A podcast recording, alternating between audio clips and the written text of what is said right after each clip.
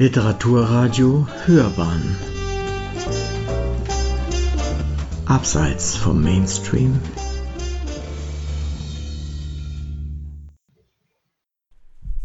Der Dicke und der Dünne von Anton Tschechow.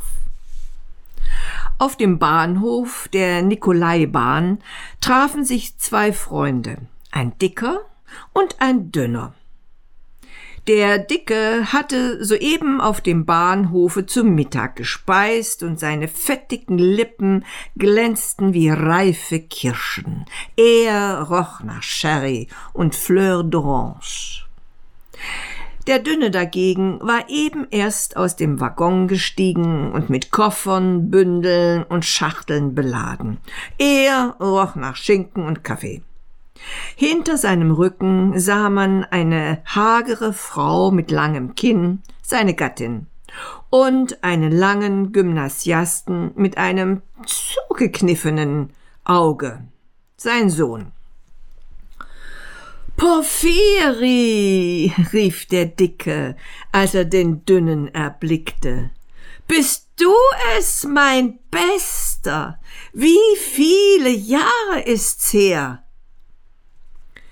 Mischa, staunte der Dünne, Freund meiner Jugend, wo kommst du her?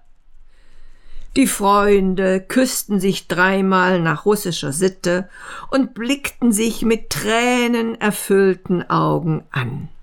Beide waren angenehm überrascht. Mein Lieber, begann der Dünne nach der Begrüßung. Das hätte ich nicht geglaubt. Ist das eine Überraschung? Na, sieh mich mal ordentlich an. Eben solch ein schwerer Kerl, wie er war. Eben solch ein Herzensbrecher und Stutzer. Ach, mein Gott. Nun, wie geht es dir denn? Reich? Verheiratet? Ich bin schon verheiratet, wie du siehst. Das hier ist meine Frau Luise, geborene Wanzenbach, Protestantin. Äh, und das ist mein Sohn Nathanael Tatiana. Das ist der Freund meiner Jugend, Nafanya. Ach, wir waren zusammen im Gymnasium. Nathanael dachte ein wenig nach und zog die Mütze. Wir waren zusammen im Gymnasium, fuhr der Dünne fort. Erinnerst du dich noch, wie dein Spitzname war? Du hießt Herostrat, weil du in ein Zensurbuch mit der Zigarette ein Loch gebrannt hattest. Und ich hieß Ephialtes, weil ich zu klatschen liebte. Ach, wir waren Kinder. Fürchte nicht, Nafanya. Komm zu ihm näher ran. Äh, das ist meine Frau, geborene Wanzenbach, protestantisch. Nathanael dachte ein wenig nach und versteckte sich hinter dem Rücken seines Vaters. Na, was machst denn du, Freund? fragte der Dicke den Freund voll entzückend anblicken. Bist du im Staatsdienst? Hast weit gebracht? Ja, aber ich diene, mein Lieber. Bin schon das zweite Jahr Kollegienassessor und habe den Stanislaus. Das Gehalt ist zwar schlecht, aber was ist da zu machen? Meine Frau gibt Musikunterricht und ich fertige Privatim Zigarettenetuis aus Holz an. Vorzügliche Etuis, vorzügliche. Zum Rubel das Stück verkaufe ich sie. Wenn jemand zehn Stück nimmt oder mehr, bekommt er natürlich Rabatt. Man schlägt sich also irgendwie durch. Zuerst war ich im Departement selbst angestellt und jetzt bin ich hierher in dasselbe Ressort als Tischvorsteher versetzt. Werde jetzt also hier bleiben. Nun, und du? Bist wohl schon Staatsrat, hä? Nein, mein Lieber, kannst noch was zugeben, sagte der Dicke. Ich bin schon beim Geheimrat angelangt, habe zwei Orden erster Klasse der Dünne wurde plötzlich ganz blass und wie versteinert. Aber bald verzog sich sein ganzes Gesicht zu einem breiten äh, Lächeln. Es schien, als sprühten seine Augen uh, und seine irgendwie Funken. Er selbst zog sich ein, knickte zusammen, machte sich klein, seine Koffer, Bündeln und Schachteln wurden klein und schrumpften zusammen. Das lange Kinn seiner Frau wurde noch länger. Nathanael stand stramm und knüpfte alle Knöpfe seiner Uniform zu. Ich, äh, Eure Exzellenz, äh, sehr angenehm. Ich äh, darf wohl sagen, ein Freund meiner Jugend gewesen und jetzt solch ein Würdenträger, Trä Träger geworden. Na lass doch, sagte der Dicke mit einer Grimasse. Wozu dieser Ton? Wir sind Jugendfreunde. Wozu also dieses Untergebenen markieren? Ah, ich, ich bitte Sie, äh, gestatten Sie, lächelte der Dünne, noch kleiner werdend. Die hohe Gunst Eurer Exzellenz ist wie der Tau, der, äh, das hier, Eure Exzellenz, das hier ist mein Sohn Nathanael, meine Frau Luise, äh, Eure Exzellenz Protestantin, gewissermaßen.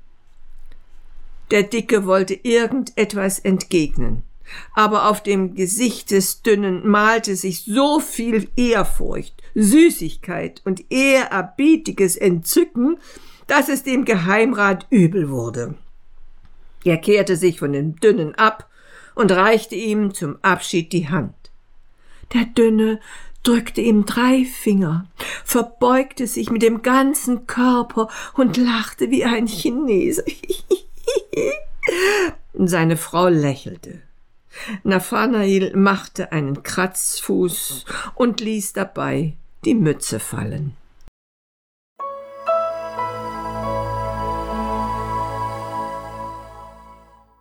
Die Verleumdung von Anton Tschechow Der Kalligraphielehrer Antinejew verheiratete seine Tochter Natalie an den Geographie- und Geschichtslehrer Loschadinich. Das Hochzeitsfest war in vollem Gange. Im Saal wurde gesungen, gespielt und getanzt. Durch die Zimmer rannten kopflos die Mietslakaien in schwarzem Frack und schmutzigen weißen Krawatten. Der Mathematiklehrer Tarantulov, der Franzose Patecois und der jüngere Revisor des Kontrollhofs. Alle saßen nebeneinander auf dem Divan und erzählten den Gästen, sich immerfort gegenseitig unterbrechend und verbessernd, alle ihnen bekannten Fälle von lebendig begraben werden und legten ihre Ansicht über den Spiritismus dar. Alle drei glaubten nicht an den Spiritismus, gaben aber zu, dass es in dieser Welt vieles vorkomme, was sich der menschliche Verstand nicht erklären könne. In einem anderen Zimmer erklärte der Literaturlehrer Dodonski die Fälle, in welchen ein Posten auf das Publikum schießen dürfe. Die Unterhaltung war, wie Sie sehen, zwar etwas grausig, aber dennoch sehr animiert. Durch die Fenster guckten von draußen die Leute hinein, denen ihrer sozialen Stellung gemäß das Recht des Eintretens nicht zustand. Punkt zwölf trat der Hausherr Antinejew in die Küche, um nachzuschauen, ob alles zum Abendessen bereit sei. Die ganze Küche war vom Boden bis zur Decke mit einem Nebel erfüllt, der sich aus dem Aroma von Gänsen, Enten und vielen anderen schönen Sachen entwickelte. Auf zwei Tischen sah man in malerischer Unordnung die Bestandteile eines wahrhaft lukullischen Mahles umherliegen. An den Tischen machte sich die Köchin Marfa ein dickes Frauenzimmer mit einem zwei Etagen hoch verschnürten Magen zu tun. Meine Beste, zeig mal den Fisch etwas her, sagte Antinejew, sich schmunzelnd die Hände reibend. Na, ist das ein Duft! Die ganze Küche möchte man verspeisen. Na also, zeig mal den Fisch.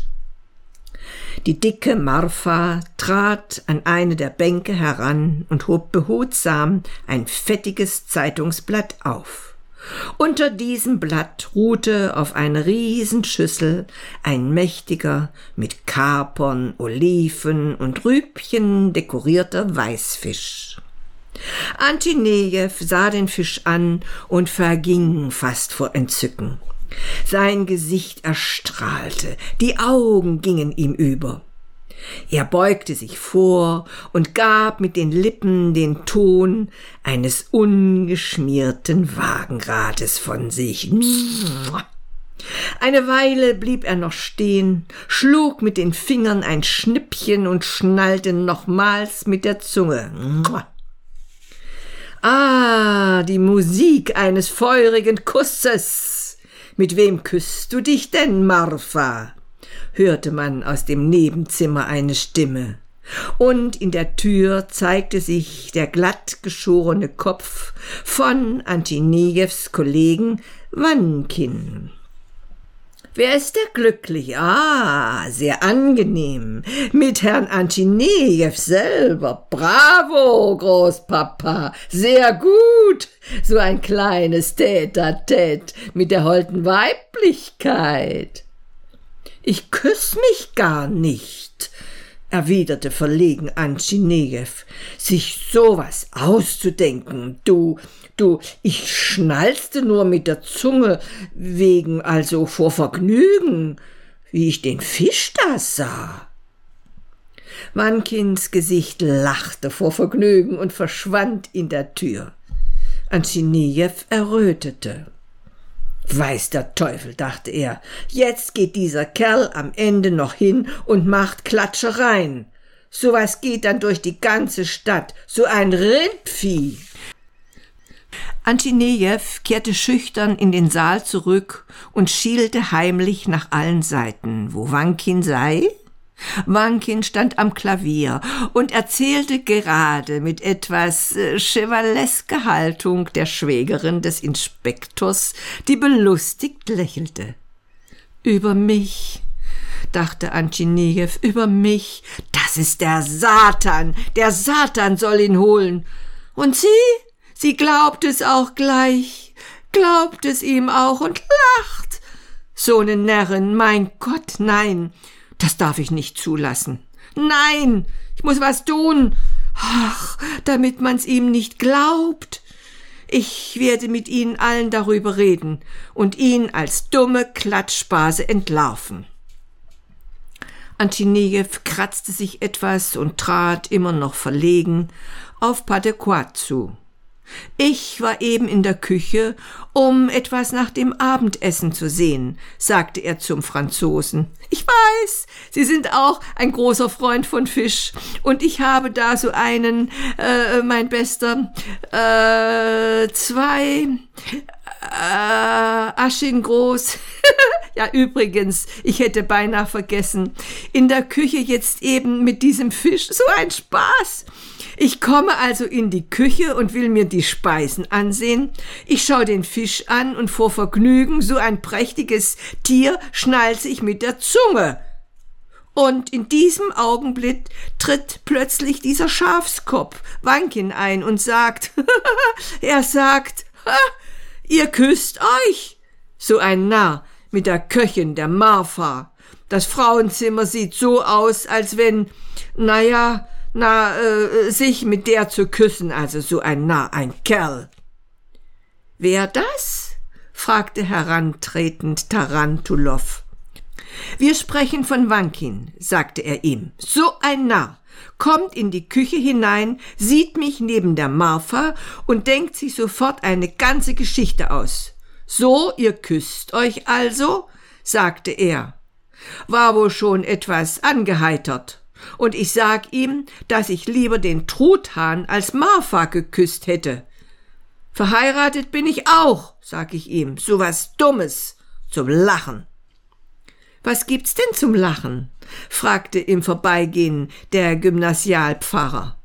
Der Wankin. Ich stehe, wissen Sie, in der Küche und betrachte den Fisch und so weiter. Im Verlauf einer halben Stunde waren bereits alle Gäste über die Geschichte mit dem Fisch unterrichtet. Möge er ihnen jetzt erzählen, so viel er mag, dachte Antiniew, sich die Hände reiben. Nur zu. Sobald er anfängt zu erzählen, sag ich ihm gleich, kannst dir dein Blech sparen, mein Freund, wir wissen es alle. Und Antinejew war jetzt so sehr beruhigt, dass er sogar vier Gläschen über sein Maß trank. Nach dem Abendessen geleitete er die Neuvermählten ins Brautgemach, legte sich dann zu Bett und schlief vortrefflich. Am anderen Tage hatte er die Geschichte mit dem Fisch schon vergessen. Aber wehe, der Mensch denkt und Gott lenkt. Die böse Zunge tat ihre Schuldigkeit, und Antiniews Schlauheit erwies sich als machtlos. Genau nach einer Woche, und zwar am Mittwoch nach der dritten Stunde, als Antiniew im Lehrerzimmer stand und sich über die schlimmen Neigungen des Schülers Wissekin aufhielt, trat an ihn der Direktor heran und bat ihn etwas zur Seite. Mein bester Herr Anchinejew, sagte der Direktor, Sie verzeihen, es ist zwar nicht meine Sache, aber ich muss Sie doch darauf aufmerksam machen. Also, hm, also, es ist meine Pflicht. Sehen Sie, es kursiert in der Stadt das Gerücht, dass Sie mit dieser, also mit Ihrer Köchin ein Verhältnis haben. Es geht mich an nichts an. Aber leben Sie mit ihr, küssen Sie sich, was Sie wollen. Aber ich bitte nur nicht so öffentlich. Ich bitte Sie. Vergessen Sie nicht Ihren hohen Beruf. Antschinijew lief es kalt über den Rücken und er verlor die Fassung. Wie von einem Riesenschwarm zerstochen, wie mit siedendem Wasser übergossen, ging er nach Hause.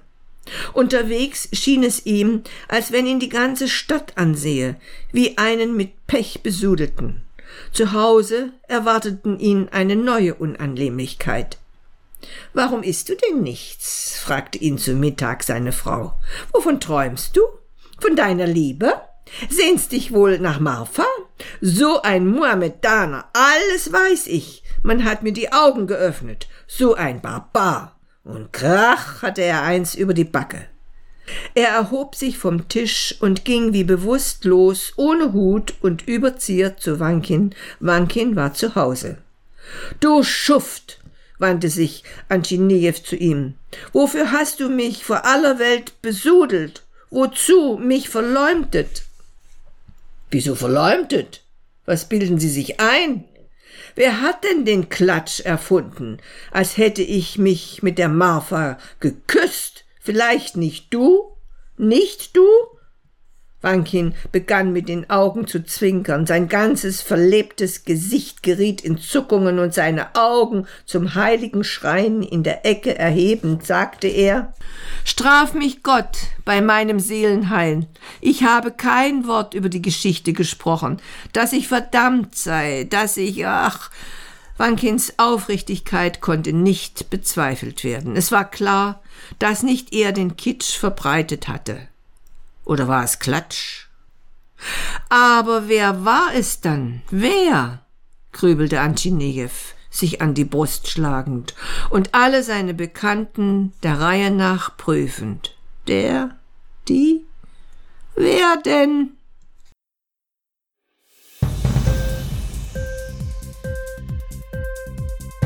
Hat dir die Sendung gefallen? Literatur pur, ja, das sind wir. Natürlich auch als Podcast. Hier kannst du unsere Podcasts hören. Anchor, Spotify, Apple Podcast, iTunes, Google Podcasts, radio.de und viele andere mehr.